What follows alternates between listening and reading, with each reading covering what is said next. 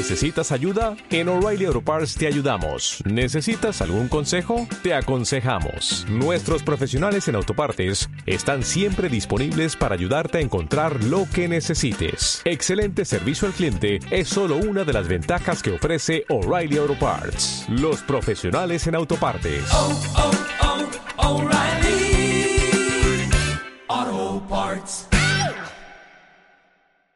Entender, simplificar, exagerar. En realidad es todo un esfuerzo de comprensión propia. Cuando yo me meto sobre un asunto, lo que quiero es saber cómo funciona y cuáles fueron las causas y cuáles podrían ser las consecuencias. Una vez que lo entiendo, lo tengo que transmitir. De ahí llega la simplificación. Y una vez que transmitís, querés atraer a la audiencia. Querés que te escuchen. Si no, ¿para qué sirve transmitir? Bienvenidos a Charlas que Inspiran by. ¿Cuál es la utilidad de la ciencia política para hacer sentido de los acontecimientos? ¿Cuál es el impacto de las campañas políticas en las redes sociales? ¿Existe realmente la grieta? Todo esto y más a continuación. Hola a todos, espero que estén bien.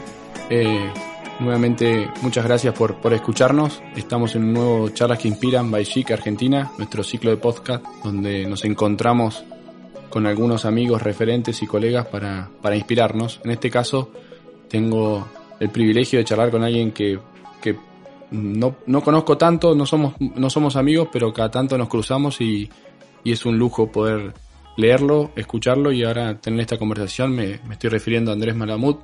Andrés es investigador senior del Instituto de Ciencias Sociales de la Universidad de Lisboa. Es licenciado en Ciencias Políticas por la Universidad de Buenos Aires y se doctoró en el Instituto Universitario Europeo de Florencia. Actualmente reside en Portugal, en Lisboa más precisamente, y ahora le preguntaremos si está allá o no. Pero Andrés, muchas gracias y, y un lujo tenerte con nosotros. Gracias, Mariano. Sí, bueno. efectivamente estoy en Lisboa, del otro lado del charco. ¿Me escuchas bien? Sí, sí, sí. Perfecto. Eh, ¿Y en Lisboa qué haces en Lisboa? Digo, para romper el hielo, digo, si bien lo, has contado más de una vez, el público se renueva, como diría alguna conductora. Eh, ¿Qué haces en Lisboa y hace cuánto estás en Lisboa? Llegué en septiembre de 2002. Había estudiado previamente en Florencia durante tres años, donde conocí una portuguesa, que es la razón de mi segunda emigración. Con ella estuvimos en Florencia del 97 al 2000, volví a Argentina en 2001, la incendié y unos meses después me escapé. Y estoy desde entonces, pero en mi base de operaciones. Cuando no hay pandemia o restricciones de vuelo, paso en Argentina, voy a Argentina seis o siete veces por año. ¿Y tenés hijos portugueses? Lusos pampeanos, Mira, dos. Luz, Pedro dos. 19, Carolina 16. ¿Y, y qué, qué, qué extrañas o, o sea, qué te, gusta, qué te gustaría, digo, o cosas de, de Portugal que trasladarías a, a, Argentina? Si bien viviste en otros países, que después si querés podemos charlar, digo, pero qué cosas si querés, la cultura portuguesa trasladarías a, Argentina o viceversa, inclusive hasta que, que, extrañes? Yo estudio integración regional y dentro de la integración regional hay una, hay una escuela teórica que se llama neofuncionalismo. Y nosotros creemos que a las estructuras se llega a través de las funciones, de procesos evolutivos o estratégicos de creación. Así que los trasplantes no funcionan. Lo que hay que hacer es generar las condiciones que produjeron el resultado y por lo tanto no trasplantaría nada. Aprendería algunos procesos que generan mejores resultados. Pero de nuevo, las culturas son distintas. Acá en Portugal es todo suave y sumiso, cosa que me revelaba profundamente cuando llegué. Me sublevaba contra la sumisión. Es aburrido. Y aprendí a respetar esta suavidad cuando vi que la crisis se procesó mansamente, sin violencia en las calles, sin violencia política, a diferencia del 2001, en que rompimos todo. Entonces, a mí me gusta un poco la rebeldía, me gusta más Argentina por la turbulencia, la efervescencia, pero cuando las cosas se, se salen de madre, entonces viene bien un poco de tranquilidad. O sea, te, Todo depende de circunstancias. Te aburre como, como Suiza, como dijo la, la ministra Frederick hace, hace, unos días. Es el mejor indicador de consolidación democrática, Total. cuando un país se torna aburrido. Total. Eh, para lo que, esto es un podcast obviamente y no, no, no, no nos ven y no nos van a ver, no nos van a ver, pero digo, Andrés detrás tiene una, no sé si es pequeña, digo, pero una biblioteca al fin, con muchos libros, que es parte de tu vida todo eso. Eh, ¿cuánta, ¿Cuánta continuidad le das a la lectura más allá de, lo que necesitas para, para, para, darle clases a, tus alumnos? Digo, ¿cómo, ¿Cómo interactúas con la lectura y qué tipo de lectura haces más allá de la, de la teórica, si se quiere, para, para las clases? Me paso el tiempo leyendo, todo el tiempo, cosas inútiles. Básicamente soy un gran consumidor de noticias y de análisis, que a veces remite a, a trabajos más elaborados. Pero me la paso en internet leyendo diarios de todo el mundo, pero sobre todo de Argentina, que es mi adicción. Y después, de ahí y de las redes van surgiendo temas. La actualización académica también viene por las redes, porque ahí interactúas con colegas y te enteras de lo que van publicando. Una cosa lleva a la otra, y entonces me dedico a leer libros en vacaciones. ¿Y qué, qué libros? Digo, o sea, hace poco a, Pipi Piazzolla me tocó preguntarle, bueno, qué música escuchabas más allá de la que él hacía. Eh, y a veces uno se, se, encuentra con respuestas que decís, no, no, no me lo dijo así, digo, pero eh, una persona que hace jazz quizás puede terminar escuchando cumbia porque digo le, ayuda a bajar a tierra un poco y salir salir de su mundo digo en tu caso qué, lees qué tipo de lectura te, gusta para salir un poco de tu mundo divulgación científica en sentido amplio ok desde física cuántica hasta historia de la humanidad Jared Diamond Daniel Kahneman funcionamiento evolutivo de la mente todas las cosas que sirven para entender a la política más allá de la ciencia política. Recién dijiste que leías mucho diario de todo el, de todo el mundo y particularmente de Argentina, que es tu adicción. Hace un tiempo te pregunté, em, me acuerdo, cómo hacías para estar tan al día de Argentina, estando tan lejos, con, inclusive con un uso horario totalmente distinto, o sea, estamos hablando entre 4 y 5 horas a veces, es bastante, Em, dentro de un mundo, digo, dentro de una cultura social y política tan distinta, por momentos, como recién mencionabas, en Portugal o en Europa en general, pero siempre, digo, estás al pie del cañón, no solo digo en los medios, a veces te invitan también a paneles, en, eventos corporativos, eh, o en Twitter mismo, que podemos hablar de esa herramienta y cómo la usás, pero ¿cómo haces para estar tan al día de Argentina y, estar tan, tan sobre la agenda de Argentina que, a veces no, no da respiro, obviamente? porque lo que vos marcaste como dificultad es una ventaja. El uso horario me favorece. Cuando vos te despertaste, yo leí todos los diarios dos veces. Tan simple como eso. Estoy aburrido a la mañana porque ustedes están durmiendo. Entonces, leo las cosas que pasaron y pongo la radio tempranito a la mañana. Empieza a las seis. Los programas que yo escucho.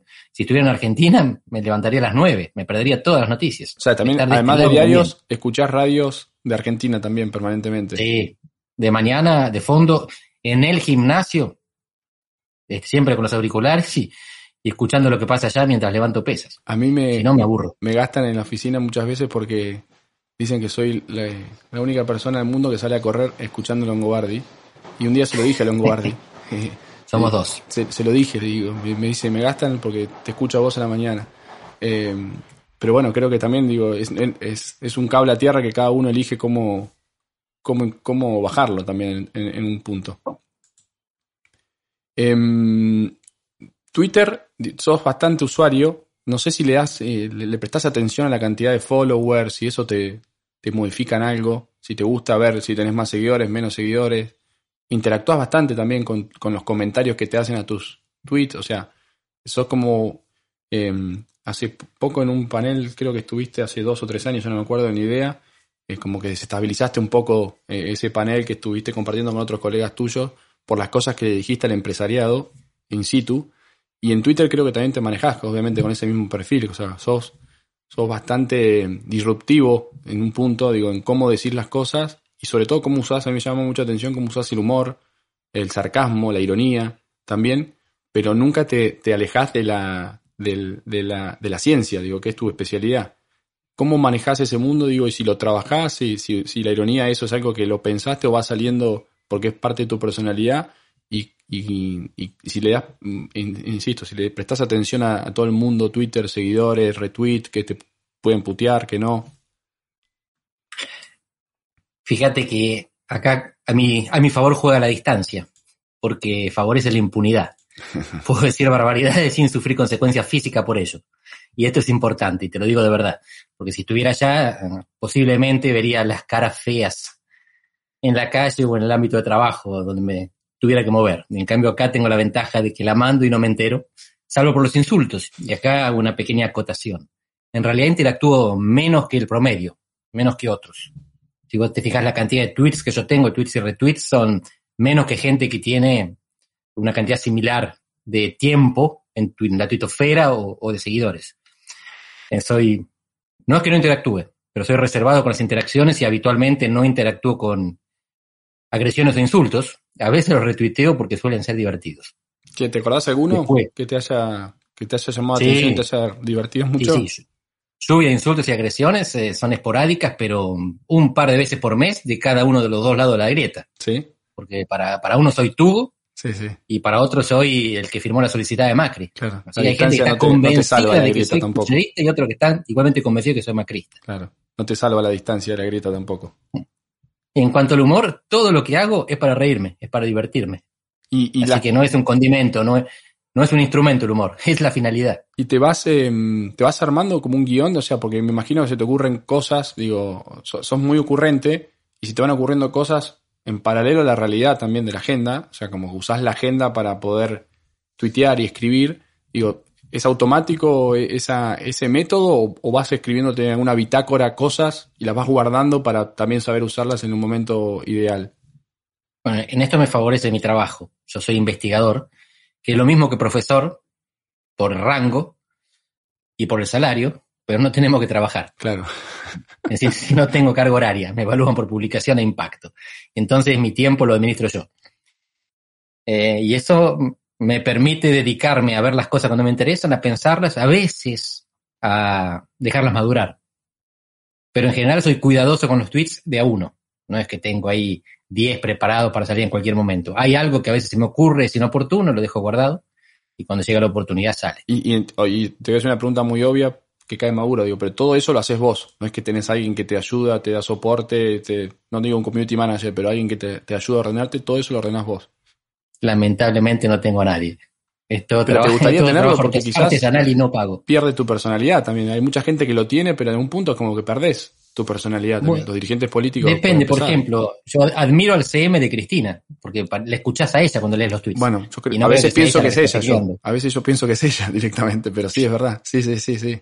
Bueno, eso es, creo que es un don que, o sea, no un don, pero digo, ayer cuando, en estos días que, que se publicó la carta que, que ella escribió, Em, usando Facebook, que particularmente me llama mucha atención que siga usando Facebook como su principal herramienta comunicacional, además de Twitter obviamente, pero Facebook es una red social que, que, la sigue usando ella, pero mm, claramente eh, la persona que escribe escribe como si fuera ella también, y es un poco, digo, lo que es muy difícil lograr eso, por eso em, a veces creo que los dirigentes políticos pierden un poco de identidad al prestar su usuario, sus redes para que otros, por más que esté puesto validado o no, porque también tenemos casos en donde no podemos creer que el community manager de un dirigente político pueda subir eso sin la, sin, la anuencia del, jefe de algún, punto.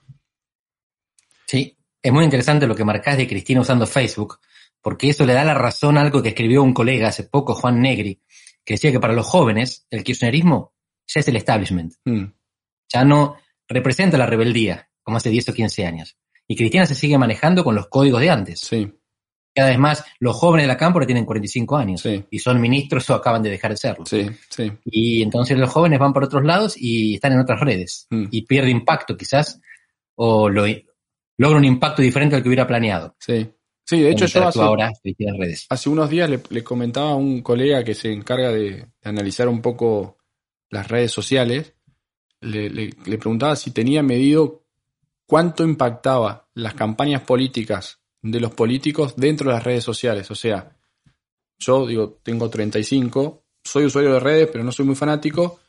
Pero, por ejemplo, TikTok, que usan las nuevas generaciones en demasía, digo, la política se metió ahí. Y quizás a los, a los que se sienten dueños de, de TikTok, los más jóvenes, llega un punto que dice, no puedo estar en ningún lado sin que venga publicidad de campaña o que sin que venga un político a decirme las cosas. Y es como que siento que están invadiéndome permanentemente. Empezaron por Facebook, siguieron por Twitter, eh, siguieron por Instagram, ahora TikTok. O sea, ¿hasta qué punto eso no genera una, un, rechazo también? Sí, rechazo y fuga. Los chicos van a seguir cambiando de red mientras los políticos lo sigan persiguiendo. Porque eso, digo, pasa en todo el mundo, digo, no es solamente que pasa, pasa en Argentina. Así es, y nosotros podemos ver la inmigración de redes a medida que evoluciona la política. Fue Twitter para Trump, pero fue WhatsApp para Bolsonaro. Total, total, total. Creo que la política no se animó a meterse de lleno en LinkedIn, que sería la red social más profesional, si querés. No sé si es una paradoja o qué, Ah, pero... en- No la conozco porque es para gente que trabaja. Claro, vos sos investigador, cierto, cierto. Eh, recién sin, sin mencionarlo quizás, pero hablaste de tu método, ¿no? Eh, obviamente, como sabés, hay un podcast de Hugo Alconada donde habla un poco de lo, de- del, de lo- del método. Eh, es, un, es un espacio bastante interesante porque analiza junto a distintos invitados el 1% de inspiración que tenemos para hacer las cosas bien, ya que la el, el 99% restante es rigor y método, según él, ¿no? Eh, y vos escribiste hace no mucho eh, dos selecciones para el ensayista contemporáneo, que de alguna manera surge como una como un debe que tenías tras preguntarte varias veces mucha gente cómo era tu método. ¿Nos podés contar un poco? Digo, no te digo que me digas los 12, lo- los 12 principios, pero sí un poco el resumen de lo que eso marcaba y que define tu método. Lo robé de The Economist. Entender, simplificar, exagerar. En realidad es todo un esfuerzo de comprensión propia. Cuando yo me meto sobre un asunto, lo que quiero es saber cómo funciona y cuáles fueron las causas y cuáles podrían ser las consecuencias. Una vez que lo entiendo, lo tengo que transmitir. De ahí llega la simplificación. Y una vez que transmitís, querés atraer a la audiencia. Querés que te escuchen. Si no, ¿para qué sirve transmitir? Es todo eso. Está, todo se reduce en eso. The Economist es la mejor revista del mundo. Siempre la pifia, pero escriben como los dioses. Y lo que hacen es eso. Entender, simplificar y exagerar. Es un buen, es un buen, eh, un muy buen resumen. Sobre todo me quedo, me gusta mucho lo de exagerar.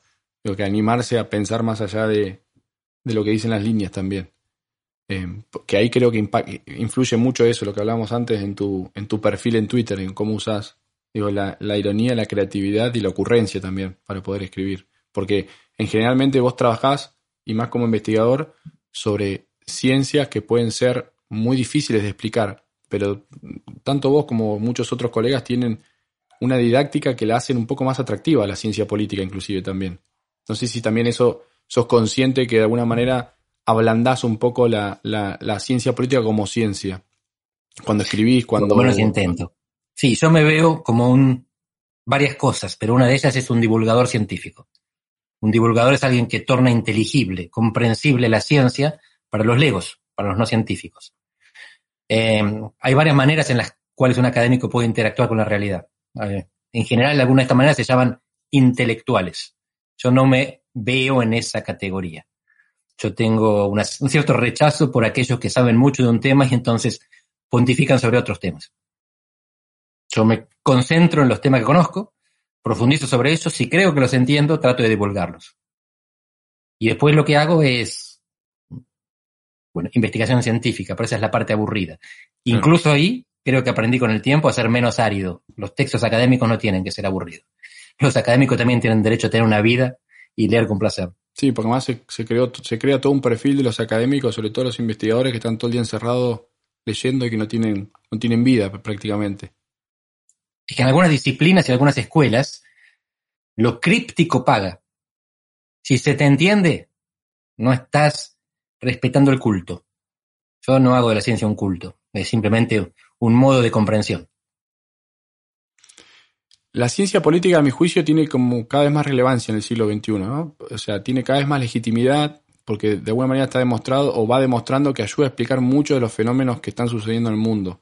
O sea, desde cómo triunfó Trump, hasta pasando por Bolsonaro, o inclusive lo más reciente, digo, por qué el retiro de las tropas de Afganistán y el impacto que tuvo eso, hasta un punto pasando, digo, el impacto que tuvo el bloqueo en el canal de Suez por ese buque encallado, eh, o inclusive hasta, no sé, el impacto que tiene en la economía mundial la falta de los microchips ahora, ¿no? Que estamos, estamos siendo testigos post pandemia. Eh, todo esto y mucho más, la ciencia política tiene como un don, de alguna manera, en ponerlo en contexto y darle una explicación. Primero que nada, digo, quiero saber si, si coincidís con esto o, o, este punto de vista, porque si no ya arranqué mal la pregunta. Y en todo caso, si, si coincidís o no, bueno, ¿cómo evaluarías la evolución de la ciencia política en los últimos años como ciencia que explica un poco a la, a la, a la sociedad los fenómenos que, que ocurren? Coincido, y esto es algo que yo vi cambiar a lo largo de mi vida en diferentes países, porque en algunos esta, utiliza, esta utilidad de la ciencia política para hacer sentido de los acontecimientos es reciente y en otros países viene hace mucho tiempo. Yo estudié en Italia entre el 97 y el 2000 y allá los grandes politólogos publicaban en la tapa de los diarios. Sartori, Pasquino, Panebianco. En Estados Unidos no. En esa época no era así. Los politólogos estaban en la Torre de Marfil y eran analistas, periodistas o políticos los que estaban en los medios. Y a partir de una serie de cambios en, los vehículos que trasladan información, por ejemplo los blogs, esa fue la, la primera manera, los politólogos se empezaron a tornar útiles para darle sentido, para entender la noticia. Los periodistas descubrían la noticia, pero era demasiado compleja para entenderla sin ayuda externa, sin interpretación. Y los politólogos originalmente no estaban preparados, hablaban difícil, así que aprendieron en el camino. Y en algunas facultades ya te ayudan, te enseñan a comunicar mejor. Pero esto es algo que es más profesión o más arte más oficio. que ciencia. Más oficio que ciencia. Es más oficio. Ok. Eso mismo. ¿Y la relación con el periodismo que recién mencionás? ¿Cuál crees que es hoy? ¿Cómo venía y cuál debería ser, no sé, en un par de, en un par de años, teniendo en cuenta esa, digo, interrelación permanente que hay hoy en los medios en el mundo sobre, sobre el periodismo y, la ciencia política?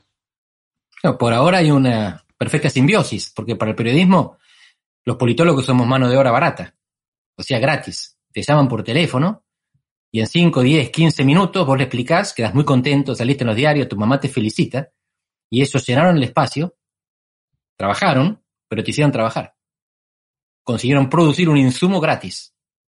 Así que fíjate, juegan precisamente con el agrado que uno siente cuando divulga algo y es celebrado por eso. Pero esto es un sistema que comercialmente no funciona. Así que es esperable que algunos politólogos se trasladen y se convierten en periodistas. Y de hecho, eso es lo que está pasando. Si pasas revista en Argentina, te vas a encontrar con muchos columnistas permanentes que vienen de la academia. Y en muchos casos la abandonaron. Mm. Ahora se dedican al periodismo. ¿Italia sigue siendo una gran cultura de pensadores y filósofos de la ciencia política? Sí, se profesionalizaron en las últimas décadas. Así que ahora no es tan fácil encontrar bobios Ahora, si querés, encontrar más Sartoris. Ujú, Son politólogos que trabajan con datos y no solamente con ideas. ¿Y eso lo hace mejor a la, a la ciencia política al trabajar con datos? Digo, pasar de un moneda, como nosotros en nuestra compañía siempre hablamos de la tecnología, nos ayuda a ser menos intuitivos y más predictivos, porque los datos te dan Mm. información. Es así. Eh, los datos no alcanzan, pero sin datos no se puede. Ahora, la, pura especulación eh, puede ser muy entretenida al principio, pero después tenés que ir un paso más allá. Sí, te si no tenés alguna capacidad de interpretación de datos, y Mm. para eso tenés que tener datos, Mm. tu creatividad se queda limitada al vacío. Te, te una pregunta que tiene que ver con algo que creo que nos moviliza a todos permanentemente antes de, ir a, otro tipo de preguntas, pero que no quería dejar de hacértela. ¿La grieta existe como fenómeno social para vos o es un activo comunicacional que según los intereses de cada uno eh, y la utilidad que cada uno le quiera dar, lo, lo aprieta o lo- o lo libera un poco más? O sea, ¿existe, ¿existe realmente o es, o es algo que nos viene bien para explicar cosas, digo, desde el punto de vista de los medios muchas veces? O para Existe, justificar posiciones. Sí, es un fenómeno global que en otros lados se llama polarización o polarización afectiva. Y en Argentina afecta a menos gente de la que uno pensaría. Afecta al mundo de los intensos, Mm. que son un poco menos del 50% de la población del electorado. Y eso se vio, por ejemplo, en las últimas pasos en las que el peronismo perforó su piso y rondó el 30%. Ujú. No eran tantos como parecían, o en todo caso mantuvieron solamente al núcleo duro. Eh, y esta polarización, polarización afectiva es importante el adjetivo porque no es ideológica, no es izquierda y derecha, es ellos versus nosotros. Y la diferencia entre ellos y nosotros es más de tribu, de clan, de ético, de estética, que de ideologías. Puede haber izquierda y derecha de ambos lados, no es eso lo que nos diferencia. Pasa por otro lado. O sea, es más emocional y personal que, que de ideas muchas veces. Exactamente, es con el estómago, no con el cerebro. Bien, bueno, me gusta eso el estómago. Em, Comer te gusta a vos. sí, sí, sí, también eso. Eso ahora, aunque estoy ahora, estoy, estoy bajando, así que me, me siento bien conmigo mismo. Em, a veces creo que subestima, sobreestimamos el método de, de- de- que los políticos tienden a tomar al momento de pensar decisiones, cómo las toman. Creo que a veces, en general, la ciudadanía, por ahí los que convivimos un poco más con la política, lo tenemos más claro, pero en general a veces la ciudadanía me da la sensación que sobreestima eh, cómo toma las decisiones. O sea, muchas veces se, piensa más en, y a veces la política también, creo, ayer me lo decía un amigo, o sea, la política se, cree cada vez más House of Cards, eh, o le gusta pensar más como House of Cards que, que con la realidad. Em, y a veces muchas de esas decisiones se toman en una sobremesa, en un asado familiar un domingo, cuando el político está con su familia y los obsecuentes, que siempre hay dando vuelta y que son necesarios, o, le hacen mal, como solía decir Julio Bárbaro. Em, y vos en, en, una de tus, de tus, de tus ensayos también, eh, o de tus obras, hablas del oficio más antiguo del mundo y que de alguna manera desnuda y narra el behind the scene de la política, eh, con, obviamente con un gran énfasis en Argentina. Eh, ¿cuál, ¿Cuál sería para vos o qué entendés vos como el método para tomar decisiones de política pública, si querés, digo, en la política global, pero podemos individualizarlo en la, en la política argentina? Bueno, vamos a ir un poco más atrás y pensar en el ser humano independientemente de la geografía política. Está estudiado que como animales tenemos sesgos, sesgos cognitivos y sesgos de decisión. Esos sesgos no son racionales, por definición. Estamos inclinados en una dirección independientemente de la evaluación que hagamos objetivo o imparcial. ¿De qué depende la dureza de una sentencia judicial? De la hora en que es tomada. Cuando más cerca están los jueces del almuerzo o de la salida vespertina, más duras son las sentencias, independientemente de si los jueces son garantistas o, o mano dura. Estos son ensayos hechos en diferentes países, por lo tanto es independiente de la cultura. Somos animales que funcionamos con flujos hormonales. Y esto es completamente anti-iluminista, antirracional lo que estamos diciendo. Pero de reconocer estos sesgos, parten después políticas que tienden a neutralizarlos y a tratar de que los jueces no tengan hambre a mitad de mañana. Por ejemplo, de que las sentencias se tomen en diferentes horarios. Estos son mecanismos que se llama, pueden ser organizados intencionalmente o el famoso nudge, la palmadita en la espalda, que se manifiesta sobre todo en el famoso caso de la donación de órganos. En el registro conductor, tenemos que poner si queremos donar o tenemos que poner si no queremos donar. Porque racionalmente lo mismo, tenemos que tomar la decisión por sí o por no. Pero en la práctica poner que no querés donar es más violento que dejarlo, que hacerte el tonto y decir no pongo nada y no donás. Así que la arquitectura de la decisión muchas veces define el contenido de la decisión. La manera en que vos llegás a decidir orienta la decisión que tomás. Y eso es institucional. Y las instituciones en Argentina no son las mejores ni las peores. Argentina vive en estancamiento, sobre todo derivado de razones de estructura socioeconómica, no de la estructura, no de la arquitectura de la decisión. Las instituciones argentinas no son terriblemente malas. El problema que tenemos es que en 1975 se acabó el modelo de industrialización sustitutiva y nunca lo suplantamos por otro y por lo tanto vivimos en empate permanente. Pero eso me fue de tema, así que si queréis volvemos a las decisiones. Em, y hablando de decisiones, em, creo que la pandemia, digo, puso a prueba todo, ¿no? Obviamente, y, lo sigue poniendo a prueba. ¿Era posible que la dirigencia en general, no, si, querés la podemos profundizar en la política, estuviera a la altura de una circunstancia así? Porque da la sensación de que los oficialismos en gran parte del mundo no supieron manejarlo y por eso de alguna manera, digo, los votos se lo enrostraron, pasó en Argentina recientemente, pero también digo, es algo extraordinario que no sé qué Estado está preparado para afrontar una cosa así. Todos los fenómenos tienen un ciclo de vida. Y el largo de ese ciclo a veces determina el resultado. Si la pandemia hubiera demorado, hubiera durado seis meses, la respuesta argentina hubiera estado entre las mejores del mundo. Durando un año y seis meses, está entre las peores del mundo. Hace un año teníamos entre las menores cantidades de muertos per cápita. Hoy tenemos entre las mayores. Así que si como en el fútbol tenemos que esperar el minuto 90 para evaluar el resultado, con la pandemia nos pasa lo mismo Argentina hace un año era un ejemplo, hoy es un desastre. Esperemos seis meses más o un año más y ahí te cuento bien. Pero en principio, nadie está del todo preparado para las urgencias, mejor dicho, para las emergencias, para las crisis que surgen de manera imprevista. Si vos tenés más capacidades, mejor, pero no es que la previste, es que tenías más camas, más respiradores, más dinero. Siempre conviene tener más que menos de los recursos. Y en parte Europa empezó mucho, pero mucho peor que Argentina, y después la controló. Hoy en Portugal estamos llegando al 90% de población vacunada. pero pasamos mientras tanto una segunda ola tremenda en la que tuvimos que pedir médicos alemanes y trasladar a gente dentro de Portugal porque las camas no alcanzaban en Lisboa.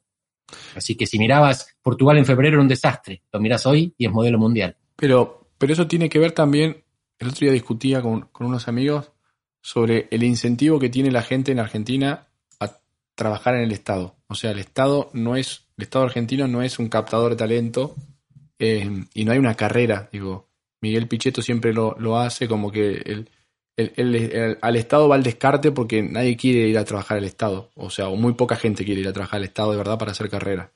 En otros países hay, una, hay un incentivo a ser parte del Estado porque, digo, tienen mejores salarios, hay formación, porque te hace sentir parte de algo, porque hay un propósito. No sé, por, con tu mirada desde Europa, ¿eso cómo lo ves vos? Sí, varía entre un estado y otro y varía dentro del mismo estado. En Argentina hay nichos de excelencia estatal. El servicio diplomático, por ejemplo, es un sí. ámbito requerido, demandado, y tiene un, el ISEN, un centro de formación y entrenamiento. El Ministerio de Economía llegó a tener algo así que había profesionalizado el mismo Caballo. Creo que después se fue desintegrando. Pero si uno busca, encuentra nicho de excelencia. En el resto, el Estado lo que hace es expulsar el talento y atraer eh, la mediocridad. Y en todo el mundo observamos islas y océanos similares. Estado, tendemos a pensar erróneamente que el Estado alemán es muy eficiente, no lo es. La sociedad alemana es eficiente. El Estado francés es más eficiente que el Estado alemán. Esto en parte tiene que ver también con las consecuencias del federalismo.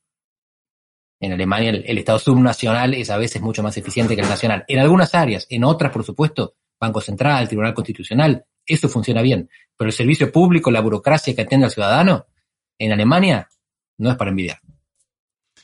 Te las últimas dos, más de geopolítica. Te dije que íbamos a tratar de hablar poco de Argentina porque quería hablar de otras cosas, pero ya que te tengo, te tengo que preguntar algunas cosas más de geopolítica para, para que la charla sea aún más rica de la que es.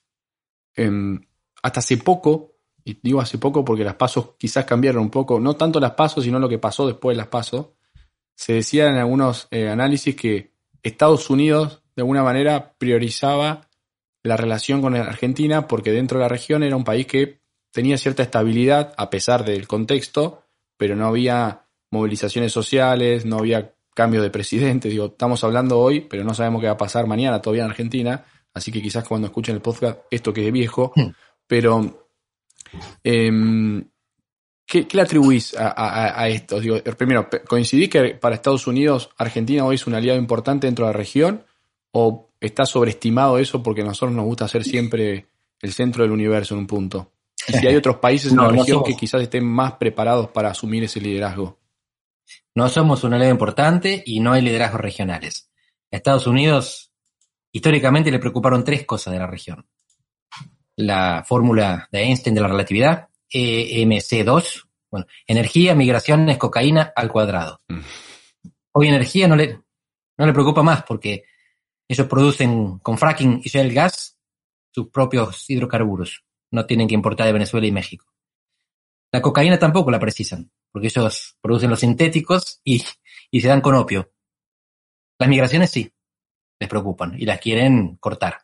Pero las migraciones vienen de México y el Triángulo Norte, de América Central, Guatemala, Honduras y El Salvador. Esos son los cuatro países que les preocupan. Después hay tres más. Venezuela y Cuba, porque tienen inmigrantes que votan en Florida y definen elecciones presidenciales. Y Brasil porque quema el Amazonas. Todo lo demás, lejos atrás. Y por supuesto que los que se encargan del Departamento de Estado, el Consejo de Seguridad Nacional de América Latina, saben dónde quedamos porque son cubanos o colombianos. Mm. Pero el resto de la administración no tiene idea dónde queda América Latina. Y Argentina en esto se destacaba porque está Bolsonaro en Brasil. Claro. Que quema la Amazonia es Bolsonaro. Por contraposición, en Argentina hay un presidente que no quema la Amazonia, porque no tenemos, tenemos esa suerte. Y parece suave, civilizado y dice que venimos de los barcos y le gusta Europa. Simplemente por no ser Bolsonaro, es que Argentina se destaca Claro, sí, es- para los que saben que existe América Latina en la actual Es administración. más por descarte que por virtud propia.